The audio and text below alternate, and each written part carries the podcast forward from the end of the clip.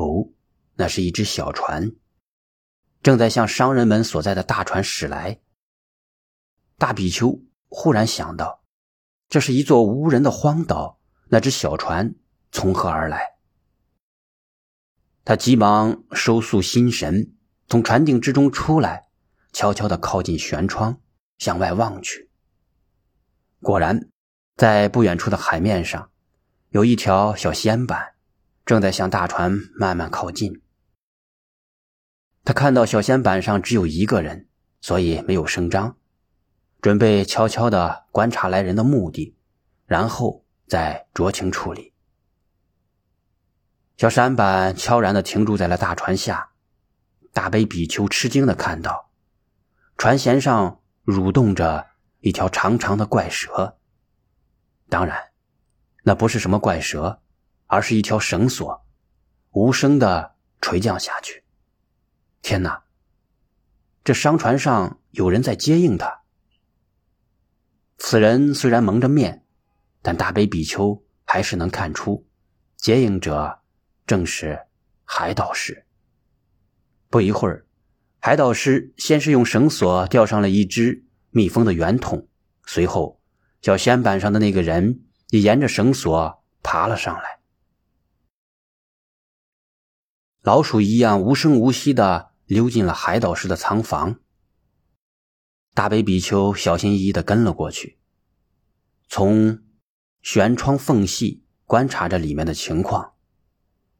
海岛师与那人轻轻地打开木桶盖，里面竟然装着十多条海蛇，而且这是钩嘴海蛇，它的毒液属于世界上最强的动物毒，毒性比眼镜蛇的毒液还要强两倍以上。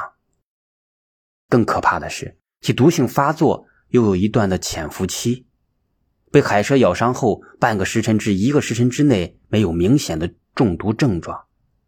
很容易使人麻痹大意，然而等到毒性发作，感觉到肌肉无力、酸痛之时，心脏和肾脏早已受到了严重的损伤。这时，往往已经来不及施救了，死神的双手已经紧紧扼住了受害者的喉咙。此时此刻，平常总是一脸和善、一脸好意的海导师。双目之中发射出令人不寒而栗的凶光，他狞笑着对那人说：“好，老二，有你送来的这十几条狗嘴海蛇，我就能让这条船上所有的人，在神不知鬼不觉的情况下一命呜呼。”那个被称作老二的人说：“老大，这船上有五百多人，您如何将？”海蛇毒液掺进他们的饮食之中呢？海导师说：“这你不用操心，我自有妙计。自从上到这条船，他们遇到险滩暗礁，是我使他们转危为安；遭遇海盗抢劫，是我让他们毫发无存。因此，现在这条船上所有的人都对我敬佩的五体投地，都称我为海导师。”他们哪里知道，我是个不折不扣的海盗，而且是海盗中的海盗，海盗的老师，所以，我这个海导师应该是海盗师才对呀！哈哈哈哈！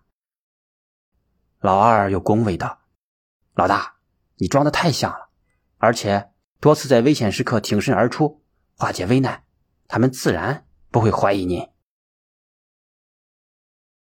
海岛师阴阴冷笑道：“他们至死都不会明白，我之所以帮他们，不过是在牧羊，将他们这些羔羊养肥了再杀。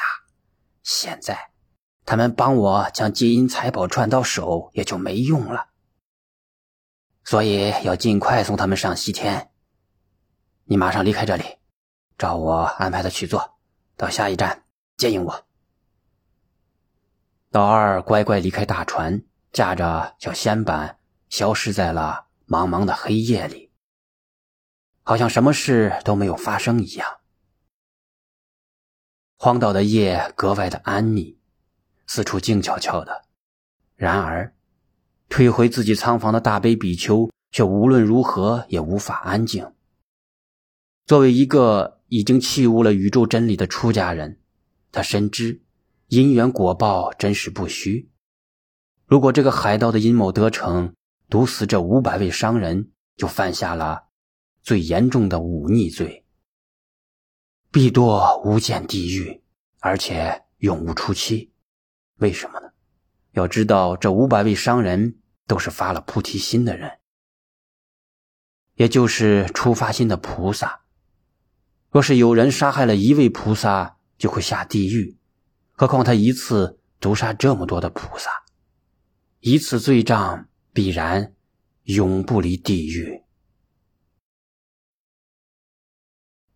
大悲比丘很想去劝说海盗师放弃这个极为邪恶的计划，然而他非常清楚，这个以杀人越货为生的海盗心狠手辣，而今更是利令智昏。自己若是去劝他，反而会遭杀人灭口，而且他也不会就此收手，仍然会下毒去杀害船上的所有人。大悲比丘绞尽脑汁，试图找到一个巧妙的办法，既不让这个海盗堕入地狱，又不让那五百位出发心的菩萨受伤害。他思来想去，感到唯有在海盗的阴谋得逞之前。在所有人面前将他的阴谋揭穿，才能够制止悲剧的发生。对，就这么办。可是刚刚走到门口，他忽然想到，自己若是当众揭穿海岛师毒害众人的本来面目，并且又有他藏在房内的海蛇为证，人们必然深信不疑。这样一来，五百位商人除了极度的震惊之外，还会对这个海盗恨之入骨，接着必然会疯狂的报复，以杀此恶人为快。到那时，在群情激愤的情况下，自己也必将无力制止悲剧的发生。而同时，五百位商人也就犯下了杀戒，也将堕入了恶道之中。大比丘止住脚步，又默默的退回到了。蒲团的边上，怎么办？究竟如何才能做到两不伤害？大比丘进退维谷，陷入了两难之中。可是时间不等人，那海盗的谋杀计划正在一步步的推进，那血淋淋的罪恶也正在一点点的逼近。他万般无奈，知道这件事情已经没有任何的回旋余地，也没有再犹豫思考的时间。唯一的办法就是快刀斩乱麻，自己趁那个海盗不备，将他杀死。这样一来，海盗的谋杀计划被迫终止，没有造成重大的杀业，也就免了地狱之苦。而五百位出发心的商人菩萨也安然无难，毫发无损。当然，大悲比丘会因杀人而堕入地狱之中，受恶报之苦。大悲比丘出于慈悲众生之心，毅然决然以身担当。他手握戒刀，悄悄来到海盗的仓房。那海盗正在小心翼翼、专心致志地采取海蛇毒液，丝毫没有觉察到大悲比丘的到来。于是，大悲比丘趁机刺杀了这个极为阴险歹毒的海盗。讲完故事，无相禅师问金乔觉：“大悲比丘是出家人，居然开了杀戒，你想他会得到怎样的果报？”金乔觉回答：“自然是下地狱了。”错，他成佛了。啊？怎么会这样？金乔觉大惑不解。大悲比丘就是释迦牟尼佛的前身。无相禅师解释说：“这就是大乘菩萨道的善巧方便之力。当时，大悲比丘那样做不是为自己，而是为了利益所有的人。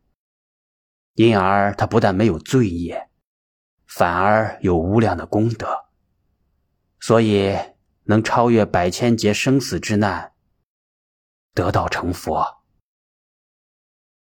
无相禅师话锋一转，说道：“战争无疑是人类最痛苦的事情，使不可估量的财富受到损失，使许多宝贵的生命遭受牺牲。所以，倡导和平，反对战争，回避争端，严禁杀生，是佛教的一贯原则。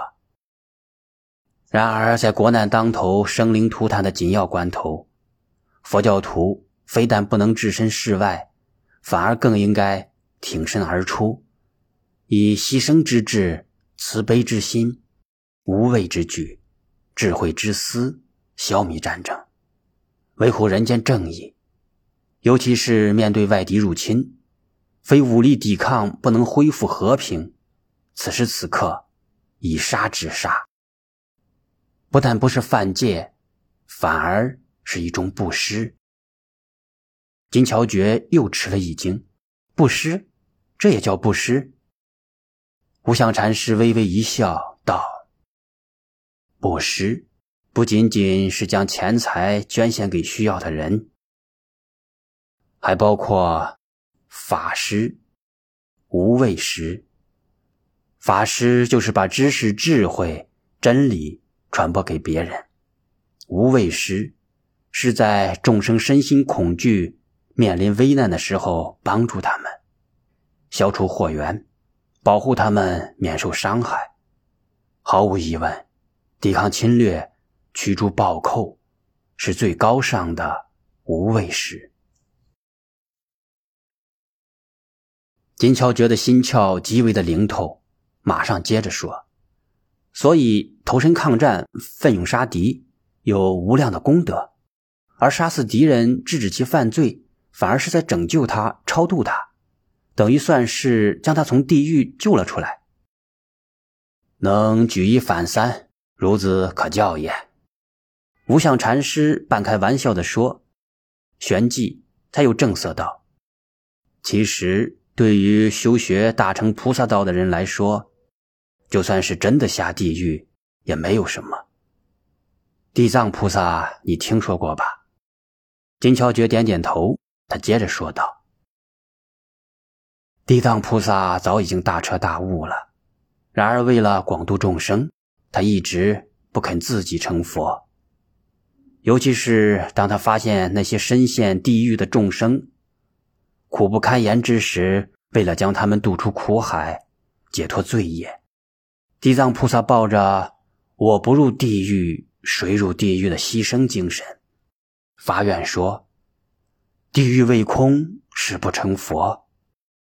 于是千百万年来，地藏菩萨分身无数，深入所有的地狱之中，救拔众生。我不入地狱，谁入地狱？我不入地狱，谁入地狱？金乔觉将这句振聋发聩的誓言默默的重复了多遍，将其深深的镌刻在心底。无相禅师说：“就像历次的抗倭战争，我们的许多前辈明明知道自己会血洒沙场，但还是义无反顾地冲到最前线。这就叫‘我不入地狱，谁入地狱’。”金乔觉右手紧握拳头，在空中狠狠一挥，说道：“是倭寇用血淋淋的屠刀。”在我们新罗制造了人间地狱，为了将新罗从地狱一般的煎熬中拯救出来，我不入地狱，谁入地狱？说得好，不像禅师道。为了救民众于水火，我们人人都是地藏菩萨。说着，无相禅师从行囊里捧出一尊檀木塑像，是一尊神圣庄严的比丘塑像。左手手持金刚杵，右臂上举胸前，手心向外，开掌伸直。金乔觉知道，这就是地藏菩萨。无相禅师问：“你看到地藏菩萨右手接的手印了吗？”